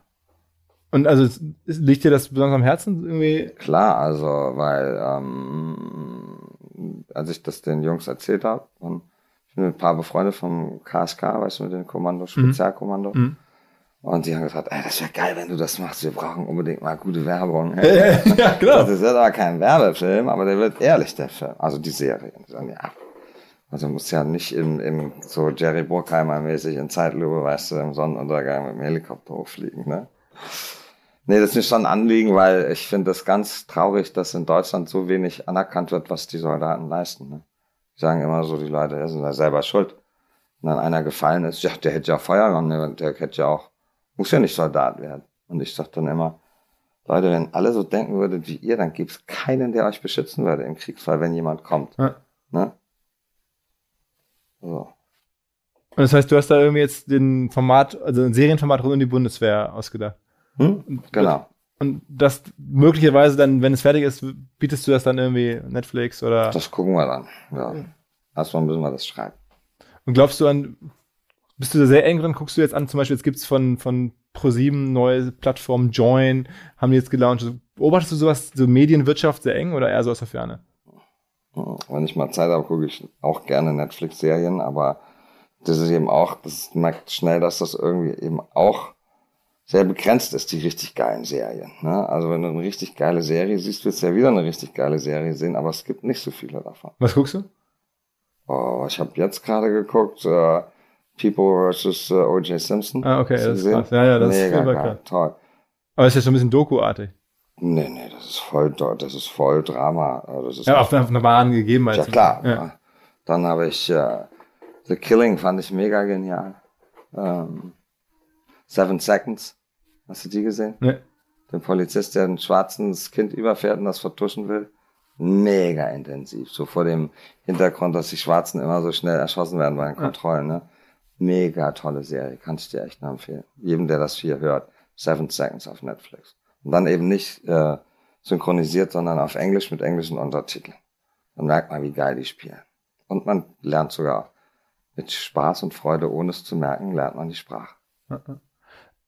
Also nochmal so, so Medienbusiness-Frage. Jetzt kaufen ja gerade so Investoren die ganzen Produktionsfirmen auf. Also es gibt so KKA, die haben jetzt irgendwie da, äh, siehst du das, dass so diese Private Equity Firmen jetzt ähm, versuchen, sich so Bewegtbildproduzenten jeglicher Art äh, sagen, zu kaufen? Oder ist dir das gar nicht aufgefallen? Nö, das habe ich mitgekriegt, diese eine Gruppe da, die sich beteiligt hat an mehreren Firmen und so. Ja, genau, hier von Günther Jauch die Firma Genau. gekauft hat und so. Ja, alles. ja.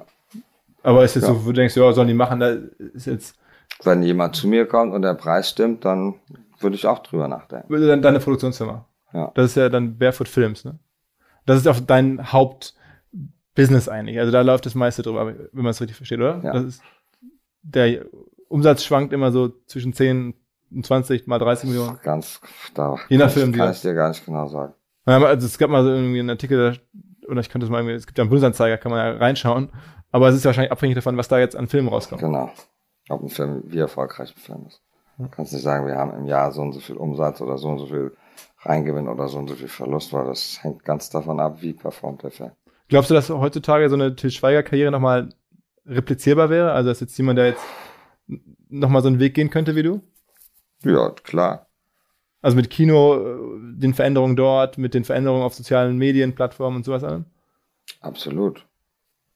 Guck mal, als ich da, ich war ja jahrelang der einzige äh, Superstar im Kino. Ne? Und dann gab's, kam Schweighöfer und dann kam Elias Mbarek. Ne? Und das liegt natürlich jetzt an denen. Der Matthias geht ja den Schritt und macht seine eigenen Filme auch. Elias noch nicht, vielleicht macht er das auch. Wenn er schlau ist, macht er das auch. Ne? Und es gibt paar junge Schauspieler, die noch unterm Radar sind, die aber absolutes Zeug haben zum Superstar. Ne? Ah Alexander Fehling zum Beispiel, ähm, der ähm, Emilio Krajaga oder wie er heißt, Krajanga, nie gehört, ne? Ähm, David Schütte. Also es gibt ein paar, die wirklich das Material haben zum Superstar. Was, äh, also du, was hat ja aber Bernd Eichinger über dich gesagt? Irgendwie, du bist irgendwie Moviestar. Ähm, Und das, also das würdest du jetzt auch über andere sagen, hey, Ja. die haben das auch. Du brauchst aber, um Moviestar zu werden, kannst du der hübscheste sein und der beste Schauspieler. Und wenn du nicht das richtige Vehikel kriegst, den Film, das Glück zu haben, dass du so eine Rolle kriegst wie Elias in Fuck You Goethe oder ich im bewegten Mann, dann kannst du dich totstrampeln und es wird nichts draus. Du brauchst Glück. Aber für sein Glück sage ich dann auch immer den jungen Kollegen, du bist für dein Glück auch ein Stück weit verantwortlich. Und, Das heißt äh, viel drehen oder, oder nicht nur viel drehen, sondern auch wie man sich verhält. Ne? Wenn mich ein junger Schauspieler fragt, sag ich, hast du ein paar Tipps? Sag ich, der erste Tipp, den ich hier gebe, ist, mach, schreib deine eigenen Geschichten auf. Ja, ich kann nicht schreiben. Dann such dir Leute, die es können. Und geh mit deinen Kumpels, setzt euch eine Woche hin und überlegt eure lustigsten, eure bewegendsten, eure spannendsten Geschichten und sucht dir jemand, der es schreiben kann. Das ist Punkt Nummer eins. Der zweite, noch wichtiger ist, äh, freu dich für den Erfolg von anderen. Ne? Also, sei nicht missgünstig und neidisch, weil neidisch bringt dir überhaupt nichts. Wenn du neidisch bist, kriegst du nur schlechte Energie. Also du wirst nicht erfolgreicher, nicht, du wirst nicht hübscher, du wirst nicht muskulöser, du wirst nicht, wenn du jemand anders das beneidest, sondern wenn du dich für den freuen kannst, hast du ein positives Gefühl. Ne? Das checken die meisten Leute aber nicht. Das habe ich meinen Kindern schon, mit vier Jahren habe ich denen das schon beigebracht. Und wenn du nämlich neidisch bist und missgünstig und die ganze Zeit nur denkst, warum spielt der die Rolle? Ich wäre viel besser für die Rolle. Dann strahlst du das auch aus. Und so Menschen wie ich, ich habe keine Lust, mich mit so Leuten zu umgeben. Ne? Ich habe mich, ich habe Lust, mich mit schönen Leuten zu umgeben. Also mit schön meine ich jetzt nicht. Ja. Ja. Aber glaubst du, dass ist dann, sagen wir mal, wenn man gut schauspielern kann und auch gut aussieht, dass dann der dritte Faktor muss ja dann sein, man muss halt auch irgendwie so ein bisschen Unternehmer seiner selbst sein und darf halt scheinbar, wenn du es so sagst, nicht warten, dass jemand kommt und eine Rolle, Ja, man ja. muss halt versuchen, Also viele verschwenden ihre Energie, weil sie sich beschweren über den Agenten und sagen, hey, ich brauche eine neue Agentur, die machen nichts für mich. Sag ich, hör auf zu jammern. Bau dir selber selber. Ja, genau. Mach Aber selber. Gibt es denn da so, so jetzt schon Beispiele, wo jemand über YouTube oder so, sagen wir mal, eine Grundreichweite hat, sich selber gebaut hat? Gibt es sowas? Äh, Also, Also ich kenne bis jetzt, vielleicht gibt's YouTuber, die super vor der Kamera spielen, aber ich habe bis jetzt noch keinen kennengelernt. Ne? Also oder jemand, der sozusagen, also, also wie will man das dann machen? Man baut dann selber einen Film und lässt sich ein Drehbuch schreiben und dann muss man ja trotzdem das Geld bekommen irgendwoher. ja, dann gehst du hin, wenn du, wenn du ein geiles Drehbuch hast, wenn du ein richtig geiles Drehbuch hast, dann wird das verfilmt. Weil alle, weil das, das Drehbuch ist ja das Gold, auf dem die ganze Branche gebaut ist. Das ist die, das Fundament. Ne? Ohne geiles Drehbuch findest du keine geilen Schauspieler, die Lust haben, das zu spielen. Findest du auch keinen, der das finanzieren will. Aber wenn du ein richtig tolles Drehbuch hast, wie wir damals mit Knockin' on Heaven's Door, das wollten alle haben. Ne? Also das heißt, eigentlich ist dann so ein bisschen der Schlüssel, Drehbücher zu entdecken und, und irgendwie zu sourcen. Zu sourcen oder eben auch selber zu schreiben. Okay, dann ist es also dann die Kunst, gut aussehen, Schauspielern können und Drehbücher Nicht schreiben nur, können. nicht nur gut aussehen und Schauspieler können, es kommt noch was dazu und dafür kann keiner was, weil er so geboren worden ist. Das ist äh, Talent und Charisma. Ne? Ich sage immer, jeder Mensch kommt mit einem gewissen Quantum an Talent auf die Welt. Und jeder Mensch hat irgendwelche Talente. Viele haben leider nicht die Chance, ihr Talent zu entdecken, weil sie, keine Ahnung, weil sie so viel arbeiten müssen und gerade so über die Runden kommen und gar nicht merken oder die Zeit haben zu sagen, ach, eigentlich wäre ich doch super. Und so ist ja auch unser Schulsystem. Unser Schulsystem stopft alle in ein, in ein Ding und sagt nicht, wir gucken jetzt mal, der muss ja keinen, warum, der, der kann doch eine Sechs in Mathe haben, der hat aber ein Talent, ein musisches Talent, das wird jetzt gefördert. Ne? Aber so ist es nicht ne? in Deutschland, leider. Okay. Also, also du brauchst ein gewisses Maß an, an Talent. Mein Lieblingsbeispiel ist immer Fußball. Ne? Du kannst äh, als Berti Vogts, der war Weltmeister, war Verteidiger und der hat wirklich alles nur abgekrätscht. Ne? An dem kamst du nicht vorbei, der hieß ja der Terrier. Ja. Fußballerisch zwischen ihm und Franz Beckenbauer waren Welten. Ne? Aber trotzdem sind beide Weltmeister geworden. Weißt du, was ich meine? Ja, klar. Also das heißt, du sagst auch, ein Schauspieler äh, kann sich das, also so Hustling oder kann sich das erarbeiten. Du kannst, du kannst dein Talent, kann, an deinem Talent, das kannst du honen, also du kannst dran Feilen. feilen, aber du kannst aus einem mittleren Talent kein Supertalent machen. Wer ist denn für dich Also so, Leon, Leonardo DiCaprio, der kann nichts dafür, dass er so geil spielt. Der ist nur auf die Welt gekommen. Ne?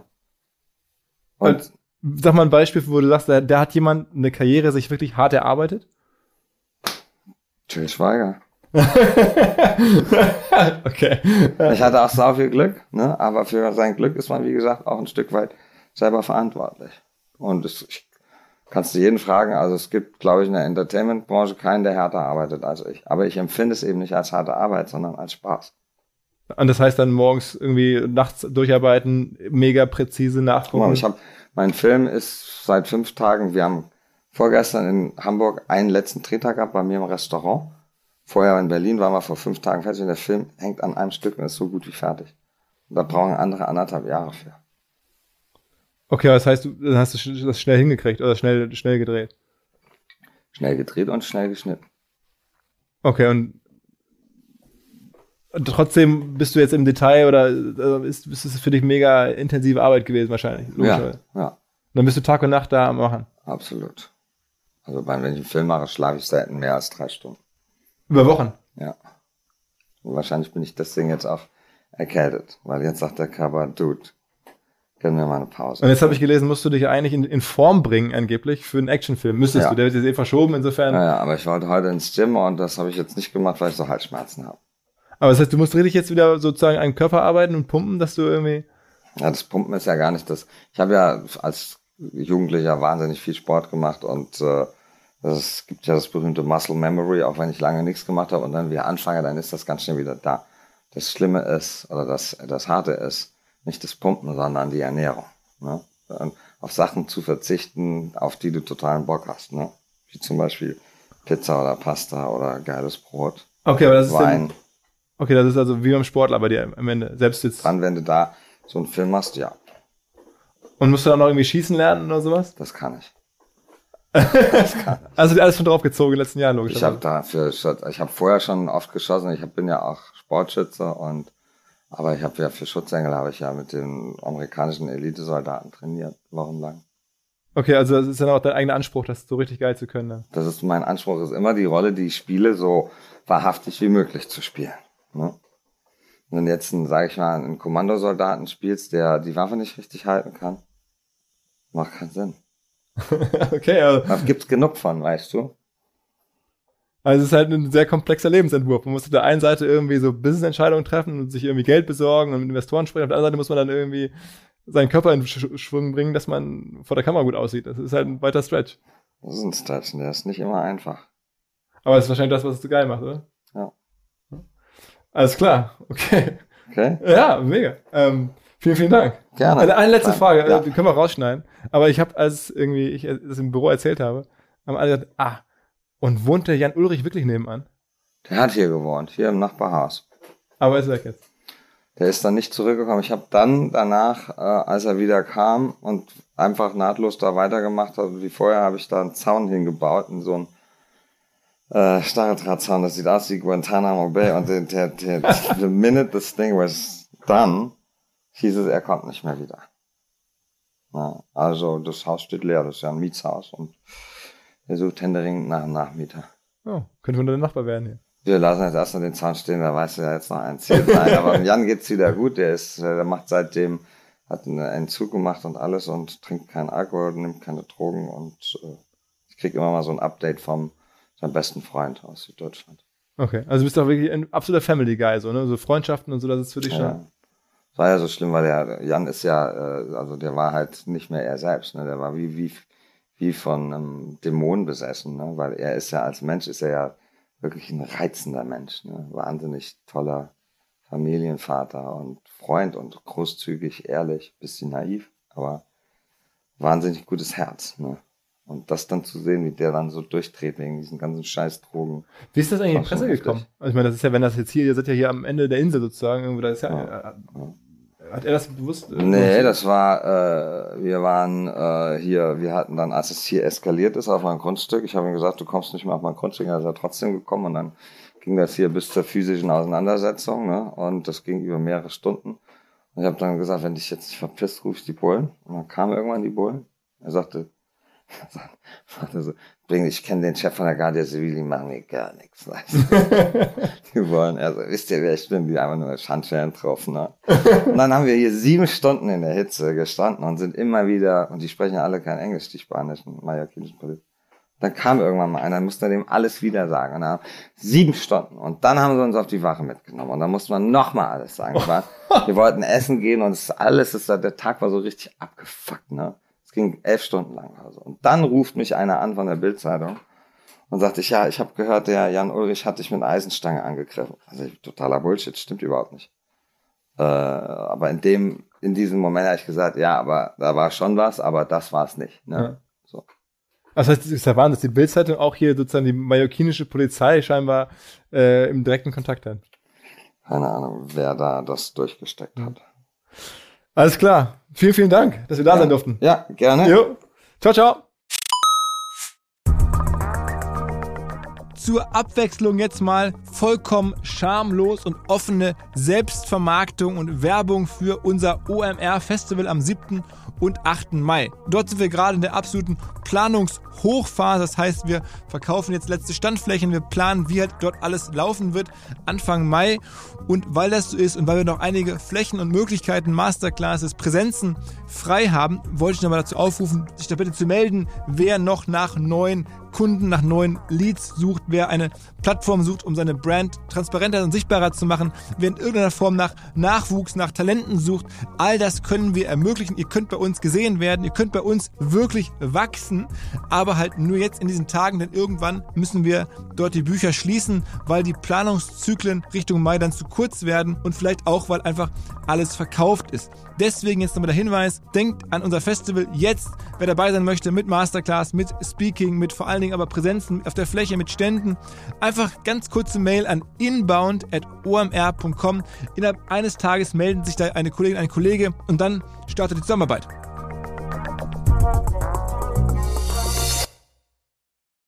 Zurück zum Podcast.